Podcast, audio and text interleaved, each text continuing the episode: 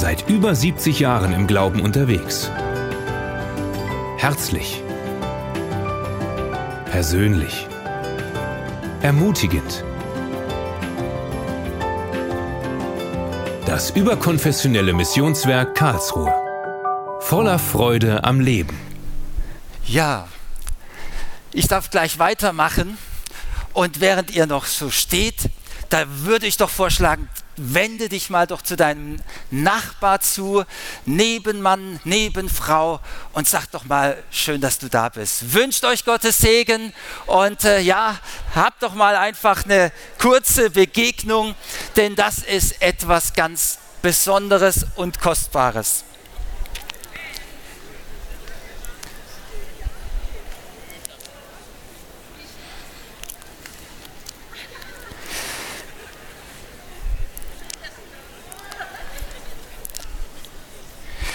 Ja, ich sehe schon bei einigen, da wird es recht ausführlich. Aber wisst ihr, dass wir einander haben, das ist wirklich ein besonderes Geschenk. Und oftmals, da äh, ist uns das gar nicht in dieser Dimension bewusst, aber es ist ein Geschenk, das wir einander haben. Wir können es oft erst dann spüren, wenn wir uns nicht mehr haben, wenn wir den Verlust wahrnehmen. Aber das Schöne ist, wir dürfen da sein, wir dürfen die Gemeinschaft genießen. Und ich möchte euch mit hineinnehmen und da schaue ich mal, ob das ähm, für mich schon möglich ist, euch hier ein bisschen hineinzunehmen in die Folien. Ja, das ist nämlich so, wenn ich hier ins Missionswerk komme, dann gibt es etwas, das mich immer wieder neu erfreut. Und ich habe es euch heute als Bild mitgebracht. Wisst ihr, dieser Brunnen, den wir da draußen haben, da steht ja auch so schön drauf, dieser Stein erinnert an den Fels des Heils, welcher ist Christus. Amen. Christus ist doch unser Fels, oder? Und wisst ihr warum? Ja, da geben wir doch Gott die Ehre. Und wenn wir diesen Brunnen dort haben, dann ist das nicht nur ein Fels, dann ist das ein Fels, aus dem lebendiges Wasser kommt. Und das ist das, was die Israeliten erlebt haben. Das ist das, was auch äh, der Hebräer, der, der Korintherbrief hier eben wiederholt und uns in Erinnerung ruft. Wir alle haben getrunken aus diesem lebendigen Felsen. Und Christus ist für uns alle da. Seine Macht, sein lebendiges Wasser, seine Festigkeit, seine Unveränderlichkeit. Und das ist etwas, das wir heute miteinander erleben dürfen, ergreifen dürfen, dass er der Fels unseres Heils ist. Amen. Ich finde das so begeisternd und ich freue mich, dass wir heute miteinander ein Stück Fortsetzung machen dürfen.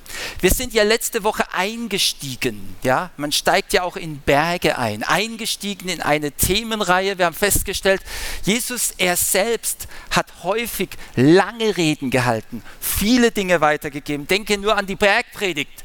Also, ja, also das gab schon etwas zu sagen. Die Reihe ist mit Gott unterwegs und wir sind mit Gott unterwegs. Letzte Woche, ich muss mal fragen, wer war letzte Woche nicht hier? Ah, es sind einige. Schön, dass ihr da seid. Das freut uns umso mehr. Da sind wir eingestiegen und ich gebe euch so einen kleinen was bisher geschah, Rückblick, ja. Ähm, ihr kennt das als was bisher geschah. Lass Jesus dein Bergführer sein. So sind wir letzte Woche eingestiegen und wir haben da das Berner Oberland betrachtet, haben gesehen, Jesus gibt uns wunderbaren Weitblick. Er sagt einmal zu seinen Jüngern, ich nenne euch nicht Diener und Sklaven, sondern Freunde, weil ich euch wissen lasse, was ich tun will. Er gibt uns Weitblick, er gibt uns Ausblick. Und das, was wir erleben, wenn jemand die Bergwelt liebt, dann merkt er das, wenn du einen Gipfel erklimmst, dann kommst du zuweilen aus dem Staunen nicht nur wegen der Aussicht äh, nicht mehr zum Ende, sondern du denkst, ich kann es gar nicht glauben, dass meine Füße, dass ich es bewältigt habe und hier hochgekommen bin, wo ich da unten, da unten sehe ich, wo es losging. Und ähm, das ist etwas, was manch einen wirklich zum Staunen bringt. Und ich möchte euch das einfach in Erinnerung rufen, sagen, wenn du dich mit Jesus auf den Weg machst, du wirst staunen, wie du dein Leben bewältigst, zu welchen Dingen sich das entwickelt, was da alles möglich ist. Und manchmal auch, wenn du dann vor irgendwelchen großen Hindernissen stehst, dann kannst du sagen, wenn Jesus dein Bergführer ist, dann wirst du auch schwierige Passagen meistern. Amen. Ich, das ist die Wirklichkeit, das ist die Wahrheit. Und wisst ihr, Jesus ist nicht nur ein Fels im Sinne dessen, dass er unveränderlich ist. Jesus ist auch ein Fels, wenn du ihn als Persönlichkeit betrachtest. Ich bin diese Woche über eine Aussage gestoßen, da heißt es, wir müssen lernen, und das ist das große Gebot der Zeit, lernen, wieder Persönlichkeit zu werden. Und ich weiß nicht, wie es euch geht, aber wenn man so heute so die, die, die Veränderungen in den gesellschaftlichen Schichten und Politik anschaut, dann denkt man sich, man wünscht sich doch manchmal Persönlichkeiten, die den Mut haben, für das Richtige einzustehen, oder? Und wisst ihr, was äh, also unverzichtbar ist eigentlich, um zu so einer Persönlichkeit zu werden? Da gibt es verschiedene Dinge, aber unverzichtbar ist die Begegnung und den Dialog und die Auseinandersetzung mit anderen. Wenn ich so ähm, die Bergwelt für mich entdeckt habe, dann ähm, bin ich so jemand, ich mag manchmal Zahlen und dann, ähm, dann mag ich es zu gucken, wie viel Höhenmeter schafft man in einer gewissen Zeit und wie schnell kann man diese Strecke schaffen, schneller als auf den Schildern steht. Gibt es da noch irgendwelche solche Chaoten? Ja, also, nee, das ist etwas, etwas Schönes, ja. Aber wisst ihr, was ich da am Anfang versäumt habe? Ich habe die Bergwelt als Bergwelt erlebt, aber ich bin an vielem vorbeigehuscht vorbeigezogen. Und ähm, wenn wir mit Jesus unterwegs sind, dann will ich euch ein Geheimnis sagen. Jesus nimmt sich Zeit, auch in das hineinzugehen, was dort am Berg zu finden ist. Und wisst ihr, ich habe euch da ein bisschen was mitgebracht. Da gibt es zum Beispiel Hütten mit wunderbarem Essen. An denen bin ich vorbeigezogen, ehrlich. Und ähm, ich habe ich hab mir mein Lunch mitgenommen und ich bin doch nicht abhängig von diesen, äh, ja, die machen doch eh nur ihr Geld und so weiter. Aber wisst ihr, was ich entdeckt habe?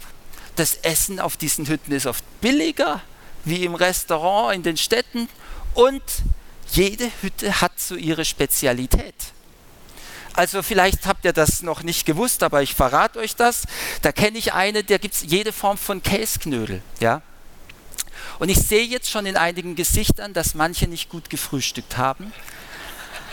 Dass sie jetzt denken, ah, wäre jetzt sogar zum Frühstück gut, aber wie auch immer, eine Hütte, die macht eine Spezialität, ja, da gibt es also Topfenstrudel mit einem mächtigen Schlag Sahne. Da findest du fast den Kuchen nicht mehr. Und ich muss euch wirklich ein bisschen heute Morgen herausfordern und äh, ihr am Stream herzlich willkommen, nicht aufstehen, nicht zum Kühlschrank laufen, nicht jetzt essen wollen, sondern äh, tatsächlich die Situation ist schon so, Jesus wenn wir mit Jesus unterwegs sind, dann müssen wir uns dessen bewusst sein, dann führt er uns in Gemeinschaft. Du bist nicht nur mit Jesus alleine am Berg unterwegs, sondern Jesus nimmt sich die Zeit und er wird tatsächlich einkehren, wo es die Möglichkeit dazu gibt.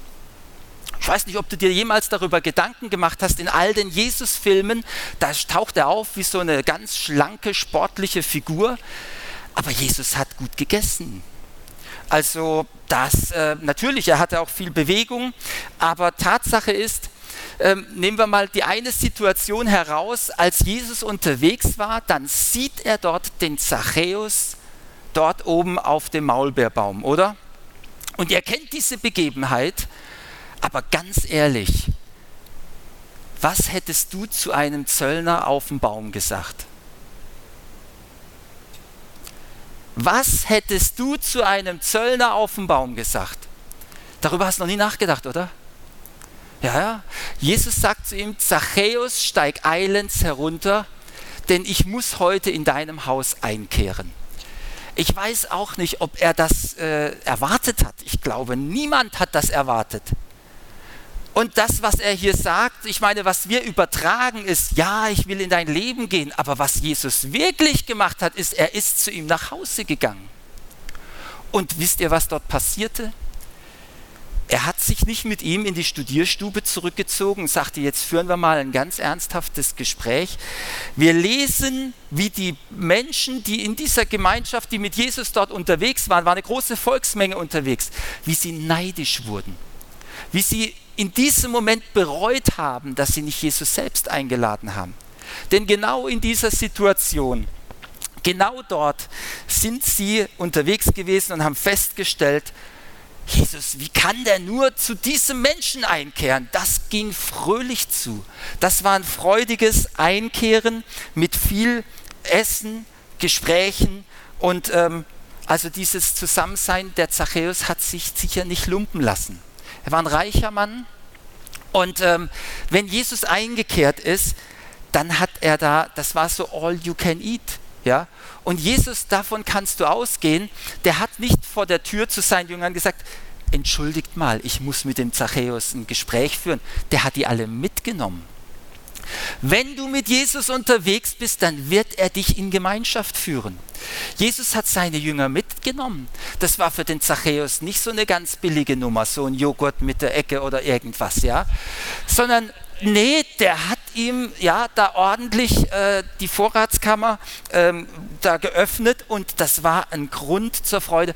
Wisst ihr, wenn Jesus in ein Haus einkehrte, dann war das auch nicht irgendwie so, dass Jesus da saß wie ein Stockfisch nichts zu sagen zu wissen oder kriescremig das Essen begutachten wie unter Mikroskop. aber manches sagt man ja, die, die, die schütteln den Kopf über der Suppe und suchen das Haar da drin, bis es ihnen reinfällt. Das ist bei mir ja schwierig, oder? Ja, also ich brauche mir das nicht vornehmen, aber ähm, das ist also so. Jesus war kein Schwarzseher. Er hat auch nicht die Probleme der Welt so im Smalltalk gewälzt und sagte, wie wird wohl das Wetter morgen oder so. Jesus, wenn du mit ihm unterwegs warst, es war spannend. Du hast nur auf den nächsten Moment gewartet, wo es wieder irgendwie interessant wird. Und das ist so, er führte authentische Gespräche. Er hat sich weder von reich beeindrucken lassen, noch von arm abschrecken lassen. Jesus war für alle Menschen da und er ging in die Häuser hinein und ich kann dir Folgendes versichern, du wärst gerne dabei gewesen. Du wärst gerne dabei gewesen und etwas, wenn ich die Evangelien lese, dann, dann denke ich immer wieder, wow, bei diesen Gesprächen, wenn Jesus dann ganz genau merkt, was der Gesprächsführer, der andere so im Schilde führt, was der andere Gesprächspartner irgendwie so für ähm, Winkelzüge da anbringt und dann dann entlarvt er ihn, ja. Wenn es dann heißt, ja, wie soll ich dem Steuern, soll ich dem Kaiser Steuern zahlen? Und Jesus sagt, was ist denn da für ein Bild auf der Münze? Ja, also der Kaiser, dann gibt dem Kaiser, was des Kaisers ist und gibt Gott, was Gottes ist. Er hat die Menschen immer sprachlos zurückgelassen, erstaunt zurückgelassen und gleichzeitig war es einfach spannend. Eine andere Situation ist das, wir lesen das, wenn ihr das mal genauer betrachtet in den Evangelien, werdet ihr das feststellen. Und ich hoffe, es bleibt euch so ein bisschen in Erinnerung, also so dieses Essen hier. Ähm, bei einer anderen Situation, nachdem Jesus die Synagoge verlassen hatte, ging er in Simons Haus. Nun, äh, man muss wissen, diese Punkte an dieser Stelle stehen da. Das heißt, an dieser, da geht es noch weiter. Man hat Jesus berichtet, die Schwiegermutter des Petrus hat hohes Fieber. Und so, er ging hinein in dieses Haus, er trat zu ihr, bedrohte das Fieber und es verließ sie. An diesem Punkt hören oft unsere Wunder auf. Ganz ehrlich, wenn ich mit Menschen bete und die gerade eben noch hohes Fieber hatten und die sagen mir, es ist besser geworden, dann sage ich gerne zu ihnen, jetzt erhol dich noch gut. Ja, erhol dich, komm wieder zu Kräften. Und was sagt Jesus? Er sagt nichts Besonderes, aber sogleich stand sie auf und diente ihnen. Ja, hallo, hallo, eben noch hohes Fieber und jetzt lässt sich Jesus hier wieder bewirten, ja? Das ging also in diesem Fall ganz spannend zu. Sie diente ihnen. Ja, womit? Sie kam von der Synagoge natürlich, sie wird Essen zubereitet haben, Getränke serviert haben. Das hört sich fast schon anstrengend an, oder? Da fragt man sich gerade, ob man nicht lieber im Bett geblieben wäre, aufs Wunder verzichtet hätte. Nee, das ist ein Spaß. Ja. Also natürlich, aber natürlich, aber Jesus, sie stand auf und sie diente ihnen. Und ähm, das, was dann kommt, das war noch gar nicht alles. Das geht geradezu weiter. Als die Sonne untergegangen war, erstmal haben sie gut gegessen, als die Sonne untergegangen war, dann kam die Umgebung, die Nachbarn, brachten alle ihre Kranken mit mancherlei Leiden zu ihm und er legte jedem einem, jed, einem jeden die Hände auf, machte sie gesund. Von vielen fuhren auch die Dämonen aus. Was jetzt begann, ist ja nichts für eine Person, die eben noch hohes Fieber hatte. Das ging bis spät in die Nacht. Also man muss sagen, dieses Wunder, das war nicht nur, dass das Fieber sich senkte, es war auch ein komplettes Wiederherstellen der Kraft und Jesus, er, er, hat das oftmals bis in die Nacht hinein ausgedehnt.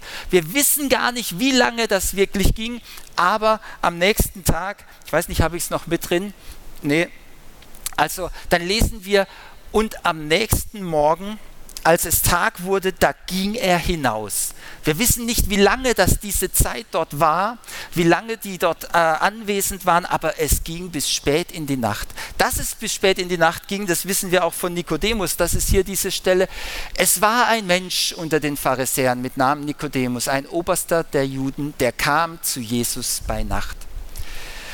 Ich weiß nicht, gibt es Menschen, die du anrufst nach 22 Uhr?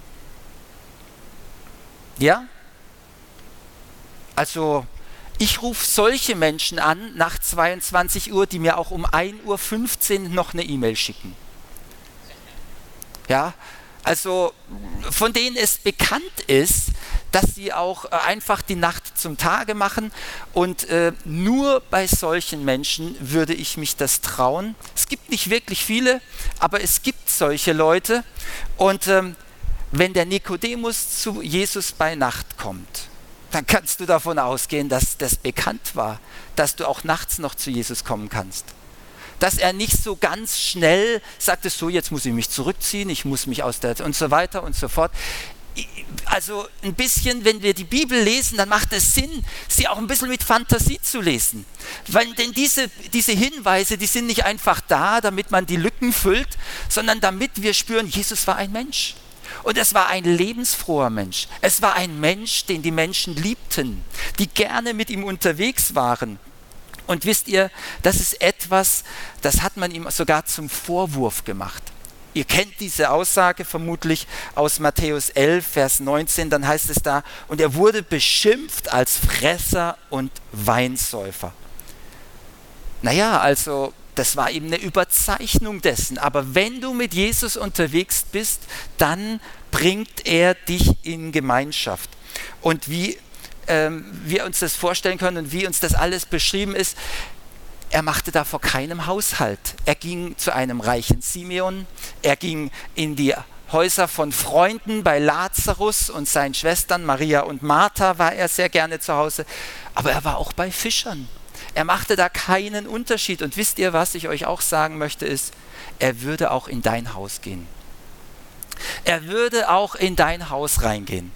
Bei den Jüngern zu Emmaus, das ist ja eine wunderbare Geschichte, eine meiner absoluten Lieblingsgeschichten. Man muss sich vorstellen, Jesus ist auferstanden und er hat den Jüngern angewiesen, bleibt in Jerusalem. Hat er gesagt. Die Jünger zu Emmaus blieben nicht in Jerusalem. Nein, die wanderten nach Emmaus. Jesus wanderte mit den Jüngern die ganze Zeit in die falsche Richtung. Das macht manchmal Jesus. Manchmal ist Jesus mit uns unterwegs, wo wir uns in den Kopf setzen, wir müssten diese Richtung haben, aber es ist gar nicht die richtige Richtung. Aber das Interessante ist, als sie dann bei sich zu Hause angekommen waren, dann baten sie ihn und sagten, dass er doch bei ihnen einbleiben möge. Und er ließ sich bitten und er blieb dort und während er dort Einkehr hielt, als sie das Brot, als sie das Brot miteinander aßen, da wurden ihre Augen geöffnet und sie erkannten ihn. Und wisst ihr, das ist etwas Wunderbares. Wenn du mit Jesus unterwegs bist und diese Gemeinschaft mit Jesus hast, dann können dir die Augen geöffnet werden. Das ist etwas, was wirklich passieren kann und er kann sogar dein Haus gebrauchen, selbst wenn du nicht perfekt bist, selbst wenn du manchmal auf dem falschen Weg bist. Er kann auch dein Haus gebrauchen, dass anderen Menschen die Augen geöffnet werden. Ja, Amen. Das ist etwas, wo wir sagen müssen, wenn wir mit Jesus unterwegs sind, er wird uns in Situationen bringen, wo unerwartete Begegnungen und außergewöhnliche Beziehungen entstehen. Es gibt kaum einen Text, der das besser beschreibt als der Text der ersten äh, Christen. Und ich will den ganz kurz uns äh, zeigen in Apostelgeschichte 2, Vers 42. Da heißt es, alle, die zum Glauben an Jesus gefunden hatten, wer mit Jesus unterwegs war, alle, die zum Glauben gefunden hatten, ließen sich regelmäßig von den Aposteln unterweisen, lebten in enger Gemeinschaft. Wer zu Jesus kommt, der wird feststellen, bei Jesus sind schon andere Menschen. Ja?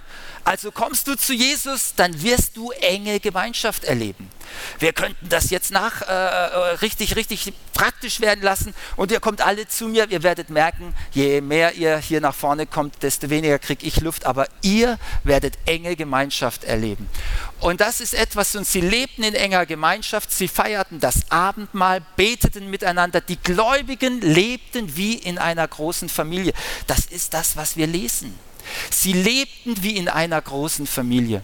Tag für Tag kamen die Gläubigen einmütig im Tempel zusammen und feierten in den Häusern das Abendmahl. Das Schöne ist, offensichtlich war, die, war der Glaube anziehend und die Erwartung der Menschen war groß. Wenn Menschen zusammenkommen, dann nehmen auch andere das wahr und in ganz Jerusalem war da eine hohe Anerkennung gegeben. Aber was wir hier in diesem Text wirklich ganz, ganz deutlich lesen ist, die Menschen, sie kamen zusammen und sie erlebten und sie feierten die Größe Gottes im Gottesdienst und sie wuchsen in ihrem Glauben durch die Gemeinschaft. Hier lesen wir es, sie wurden unterwiesen, sie lebten in enger Gemeinschaft. Der Glaube, der wächst durch Gemeinschaft. Jesus hat das so veranlasst. Jesus hat das tatsächlich so gestaltet, dass das so geschieht. Die Gläubigen, die feiern die Größe Gottes in Gottesdiensten, aber der Glaube wächst durch die Gemeinschaft. Jesus hat Menschen zusammengebracht und etwas, das wir lesen und wenn jemand ein bisschen das kennt, dann ist dieses Wort im Griechischen Oikos ein ganz spannendes, weil das heißt so viel wie Hausgemeinschaft. Das ist etwas, das nicht nur das Haus beschreibt, sondern einfach, er ging in die Häuser, und in diesem Haus lebte eine Gemeinschaft und genau das würde man heute vielleicht, wo wir so Wohnungssituationen haben, die ganz abweichen davon sagen, Jesus wirkte in Kleingruppen. Der Glaube wächst durch die Gemeinschaft von Kleingruppen. Genau das ist, was passiert. Und jetzt stell dir mal vor, Jesus würde genau das zu dir sagen, was er zu dem Zachäus gesagt hat. Heute, hier und jetzt. Schaut dir Jesus in die Augen und sagt dir, komm mal her, meine liebe Schwester, komm mal her, mein lieber Bruder, heute muss ich in dein Haus einziehen. Ja, ja, ja, ja, ja, ja. Jetzt werden einige ganz senkrecht im Stuhl, da, da wird das Rückgrat gerade. Und sie denken sich, du liebe Zeit, da hätte ich vielleicht doch besser noch ein bisschen aufgeräumt, da hätte ich vielleicht besser noch ein bisschen, äh, lieber Jesus, meine Schwiegermutter hat Fieber ähm, die braucht Ruhe. Das hat Petrus nicht gesagt. Er sagt, komm in unser Haus, komm in mein Haus, egal wie es aussieht. Die, da war, er war selber nicht zu Hause, wir wissen nicht, wie es im Haus aussah, aber Fakt ist, was würden wir denn tun, würde Jesus uns sagen, heute muss ich in dein Haus einziehen. Heute muss ich bei dir einkehren.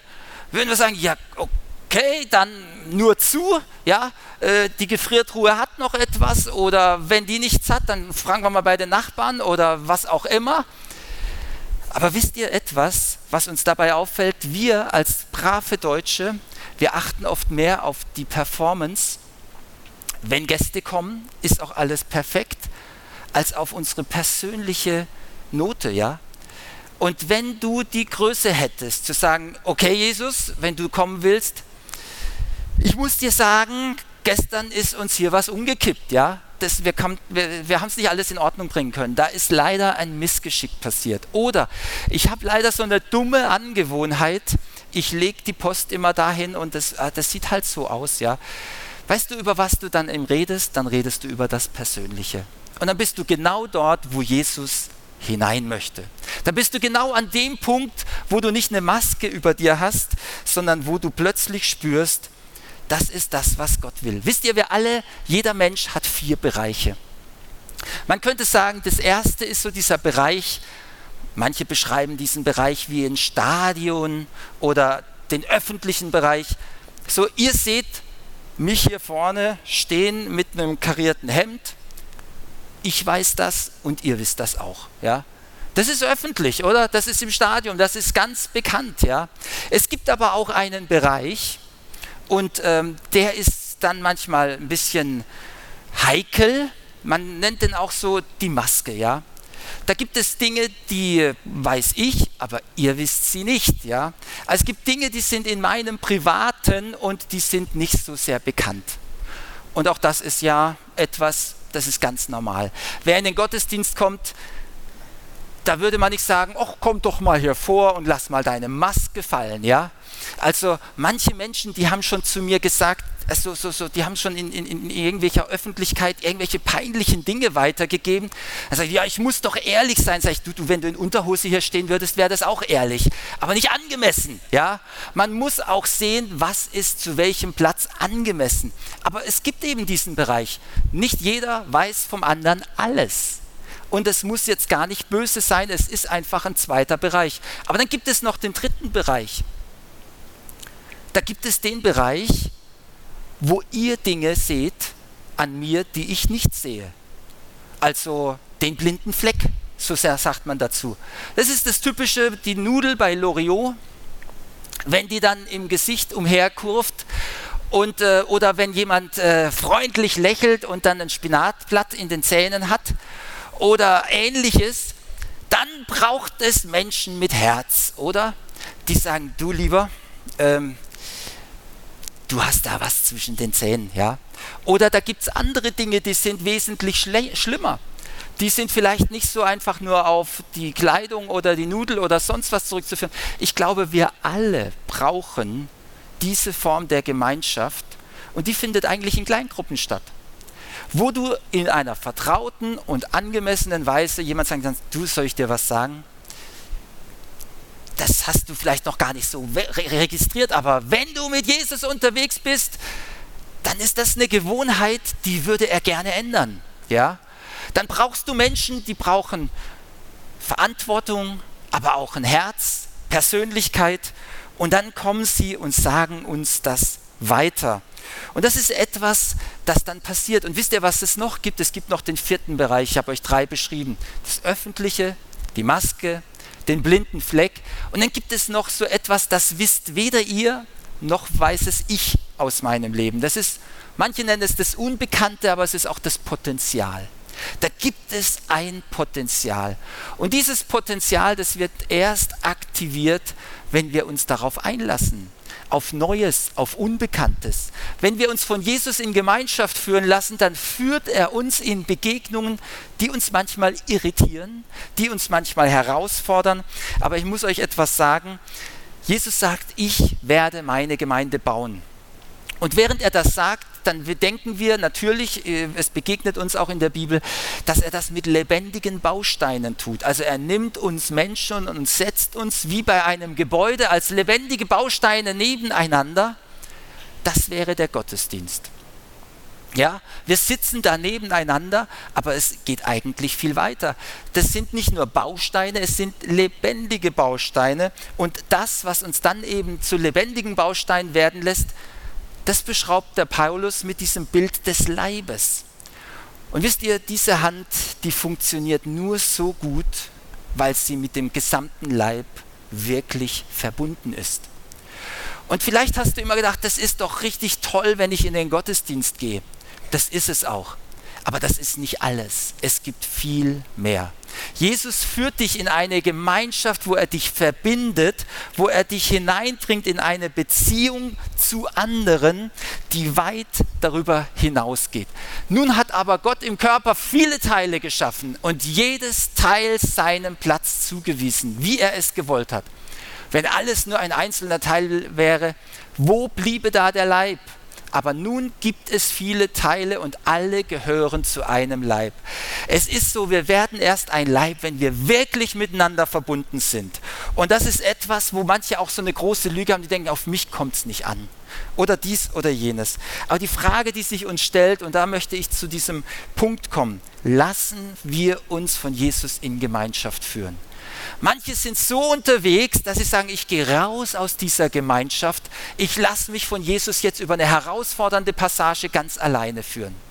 Das wird Jesus selten so tun, sondern wir werden im Glauben durch die Gemeinschaft wachsen.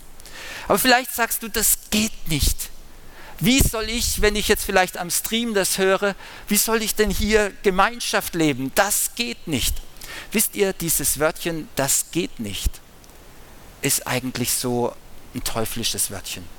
Denn bei Gott sind alle Dinge möglich. Oh, ist das Amen leise. Bei Gott sind alle Dinge möglich.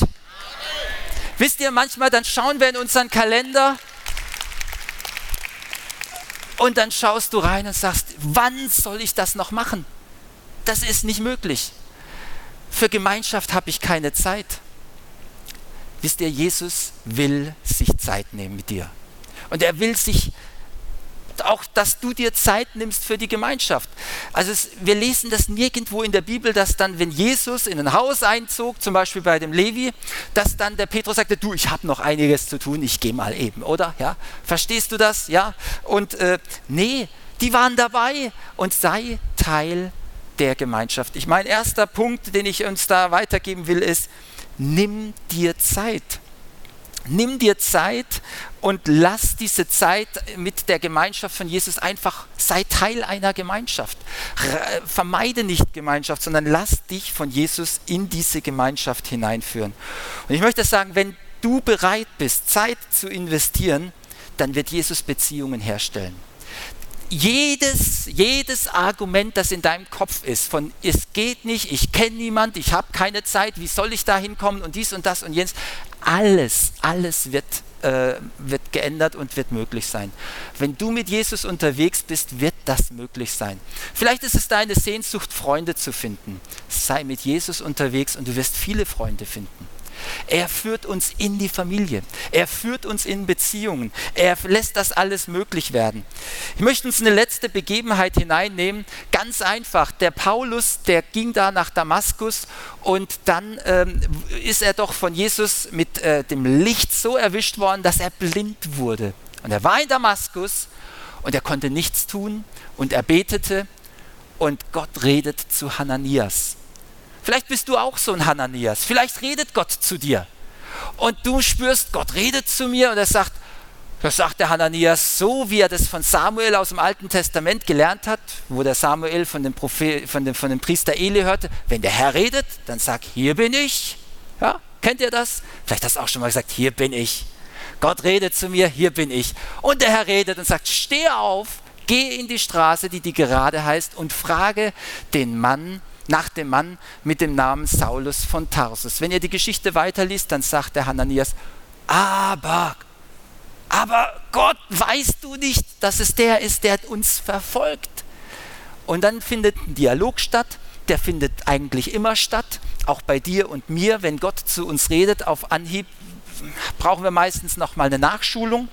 Und dann, dann hat er sich auf den Weg gemacht und er hat mit dem mit dem Paulus gebetet. Hananias ging dann hin, kam in das Haus und legte die Hände auf ihn und sprach, lieber Bruder Saul, was für eine Anrede zu einem, der zuletzt die Christen verfolgt hat. War fast prophetisch. Und dann sagt er, der Herr hat mich gesandt, Jesus, der dir auf dem Weg hierher erschienen ist, dass du wieder sehend und mit dem Heiligen Geist erfüllt werdest. Und sogleich fiel es von seinen Augen wie Schuppen, er ließ sich wieder sehen Er wurde wieder sehend, er stand auf und ließ sich taufen. Wenn ihr weitergelesen habt, der hat ja drei Tage gefastet, der Paulus. Und danach erst ging er zum Essen. Äh, interessant. Also wenn dir mal die Taufe wichtig wird, dann lässt du auch das Essen ausfallen. Aber das Schöne in dieser ganzen Begegnung ist, der Hananias wird von Gott gebraucht. Das wäre doch für Jesus nicht schwer gewesen, den Paulus direkt wiedersehend zu machen. Nein, er gebraucht einen Hananias. Er gebraucht dich und er gebraucht dich und er gebraucht dich und er gebraucht mich und unsere Häuser. Wenn wir sie öffnen und wenn wir hineingehen, auch in andere Häuser, dann ist es das, was dann passiert und wo wir erkennen, Gott gebraucht das alles, Jesus gebraucht das alles. Und deswegen möchte ich uns heute Morgen ermutigen, lass doch das Wort Gottes so zu dir sprechen, dass du innehältst und entdeckst, Jesus zu folgen, führt nicht nur zu abenteuerlichen, wunderbaren Erlebnissen, wo Gott Übernatürliches in deinem Leben tut, sondern es ist fast wie wenn zwei Leute heiraten. Ja, dann ist deren Liebe bei der Heirat nicht mehr das Alleinige, sondern die, da geht es nicht nur darum, dass ein Mann eine Frau heiratet, sondern dann heiratet ein Mann eine ganze Familie. Und die Braut bekommt auch eine Familie. Das ist eine Familienzusammenführung. Manchmal spannend zu beobachten, wie sich diese Familien langsam annähern. Manche geht schneller, manchmal geht schwieriger, manche, oh, da bleibt der gleiche noch weg und so. Aber der Punkt ist, wenn du Jesus folgst, führt er dich in eine Familie. Da ist noch viel mehr zu entdecken. Lass nimm, diesen, nimm das mit auf und investiere, sei ein aktiver Teil der Gemeinschaft. Und ein zweites, sei offen für den Input, den dir andere geben. Wisst ihr, eine kleine Begebenheit, die, die Tage, und das erlebt ihr alle auch, da hörte ich von einem, der war äh, ähm, Erzieher, also Lerntherapeut, um es genau zu sagen, und da hat er mit einem kleinen Mädchen zu arbeiten gehabt und er kam an seine Grenze. Und während er dort eben nicht weiterkam, dann ging er zu seiner Chefin und sagte, vielleicht kannst du mir noch mal einen Tipp geben, wie ich mit diesem Mädchen, so vier Jahre, wie ich da so äh, wirklich, äh, wie die, ich diese harte Nuss knacke. Die macht nicht, was ich ihr sage. Da sagt die Lehrerin zu ihm, ja, jetzt ist dieses kleine Mädchen dein Lehrer. Die zeigt dir was über dich. Warum ärgert dich das denn so? Ihr denkt nach. Ich merke schon, Situationen in unserem Leben, die sagen uns oftmals etwas über uns. In der Gemeinschaft entdecken wir oftmals etwas, warum ärgere ich mich denn so? Und dann, äh, die Geschichte ging wunderbar aus. Der junge Mann, Christ, hat darüber mit Gott äh, so sein Gespräch geführt und sagte, Mensch, ich merke, ich habe so einen Kontroll, äh, ich, ich, möchte Dinge immer gerne in der Kontrolle behalten. Und dieses Mädchen lässt sich nicht so richtig kontrollieren und das ärgert mich. Und dann muss er merken, ich muss mich mehr auf Gott verlassen. Nicht selber alles in Kontrolle haben. Wisst ihr, so wachsen wir im Glauben. Sei offen für den Input anderer. Und diese andere, die können schwächer, klüger, schlauer, einfacher, größer, kleiner, dicker, dünner, jünger, älter. Alle Menschen können uns etwas weitergeben. In der Gemeinschaft können wir im Glauben wachsen. Und investiere dich in das Leben anderer und gib ihnen einfach Wertschätzung. Sei du offen. Und stell dir doch mal vor, was würde passieren, wenn wir so offen wären für die Gemeinschaft, wie Jesus das war. Jesus war eine Persönlichkeit, der hat sich nicht verbogen, um den Menschen zu gefallen. Und trotzdem war er beliebt. Und trotzdem wurde er eingeladen. Und trotzdem hat er Menschen widersprochen, hat eine Position bezogen. Was würde passieren, wenn wir Christen diese Courage hätten zu sagen, so hier öffne ich mein Haus, komm herein, ich möchte nichts verstecken. Nee, ich lasse mich einladen, ich bringe mich ein. Ihr Lieben, ich glaube, Gott hat Großes vor. Deutschland ist ein Land der Einsamkeit bei aller sozialen Medien. Wir müssen mehr aufeinander eingehen und Zeit in der Gemeinschaft so ausführen, dass geistliche Gemeinschaft entsteht, dass Gottes Wirken in der Gemeinschaft entsteht. Ich möchte euch einladen, stehen wir doch zusammen auf und äh, lassen doch zu, dass der Heilige Geist zu uns das redet, was auch Gott wirklich wirken will. Ich lade die Band ein, nimmt uns doch noch mal mit hinein in so eine Zeit, wo der Geist Gottes zu uns reden darf. Und ich glaube, dem einen oder anderen ist es wirklich heute so eine Not zu sagen, da möchte ich gern für uns beten.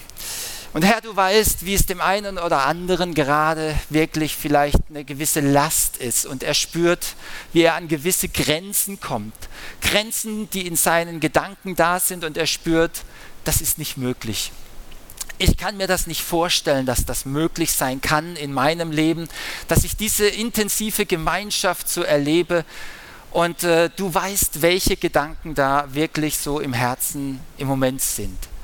Aber Herr, ich danke dir, dass du durch deinen Geist gegenwärtig bist, dass du uns alle hineinnimmst, Herr, in eine wunderbare Perspektive, wo wir wie in der Bergwelt erkennen können, die Dinge, sie werden klein und unbedeutend, wenn wir uns von dir den Blick leiten und lenken lassen.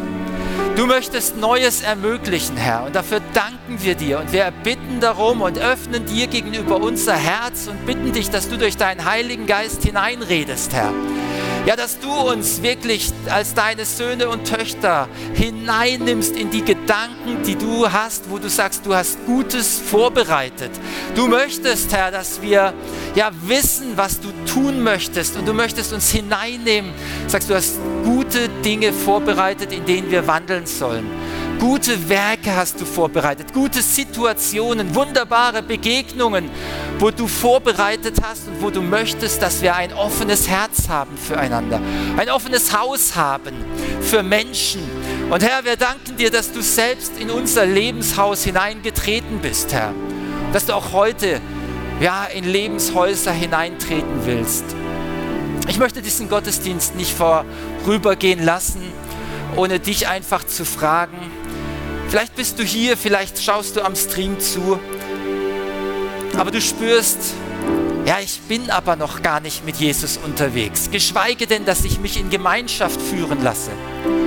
Wenn du spürst, mein Weg ist wie der, der Jünger von Emmaus, ich gehe meinen eigenen Weg, dann will ich dich heute einladen und ermutigen, möchtest du nicht sagen, ich möchte Jesus mein, mein Haus, mein Herz, mein Leben ganz neu öffnen? Ich würde gern für dich beten. Und ich lade dich einfach ein und bitte alle, dass wir die Augen in diesem Moment einfach geschlossen halten und dass wir einfach diesen Moment einfach nutzen und dass wir Gott zu uns reden lassen. Ist jemand hier, der an diesem Morgen sagt, ich möchte, ich möchte, dass Jesus neu in mein Leben kommt, dass Jesus in mein Haus kommt. Ich spüre, Jesus ist nicht in meinem Haus. Ja. Darf ich dann um ein Handzeichen bitten, dass ich für dich beten darf? Dankeschön, Dankeschön. Es sind einige. Dankeschön, ich werde für euch beten. Ja, ja. Lass uns doch zusammen dieses Gebet beten und ähm, ich möchte uns das hier einblenden, ähm, dass wir einfach einladen. Ich bitte die, die Regie, dass ihr das äh, einblendet. Vielen Dank ist einfach eine Hilfe. Lass uns das alle zusammen beten und auch die unterstützen, die dieses Gebet von innerem, in ihrem Herzen jetzt laut und einfach voller Ernsthaftigkeit zu Gott bringen. Wir beten zusammen. Himmlischer Vater, ich habe erkannt, dass ich dich brauche. Bitte komm in mein Leben und vergib mir meine Schuld. Ich glaube, dass du mich liebst. Du sollst mein Herr sein und mich leiten. Amen. Jesus, ich danke dir, dass du einziehst in alle die, deren Herzen jetzt geöffnet ist, so wie in das Haus der Jünger zu Emmaus. Und dass du Augen öffnest, dass diese Menschen, jeder Einzelne, den Reichtum entdecken darf, den du vorbereitet hast. Dass sie die Freude in ihrem Herzen empfangen, wie die Jünger zu Emmaus, wo sie mit Freude anderen berichtet haben, dass du lebst dass jeder Einzelne das spürt, du lebst. Du bist lebendig in unserem Leben, Herr. Du veränderst unser Leben und du bringst dein Leben hinein in der ganzen Fülle und du lässt uns wachsen und zu Persönlichkeiten werden. Ja, dass dein Segen unser Leben durchdringt und wir selbst ein Segen sein dürfen. Halleluja.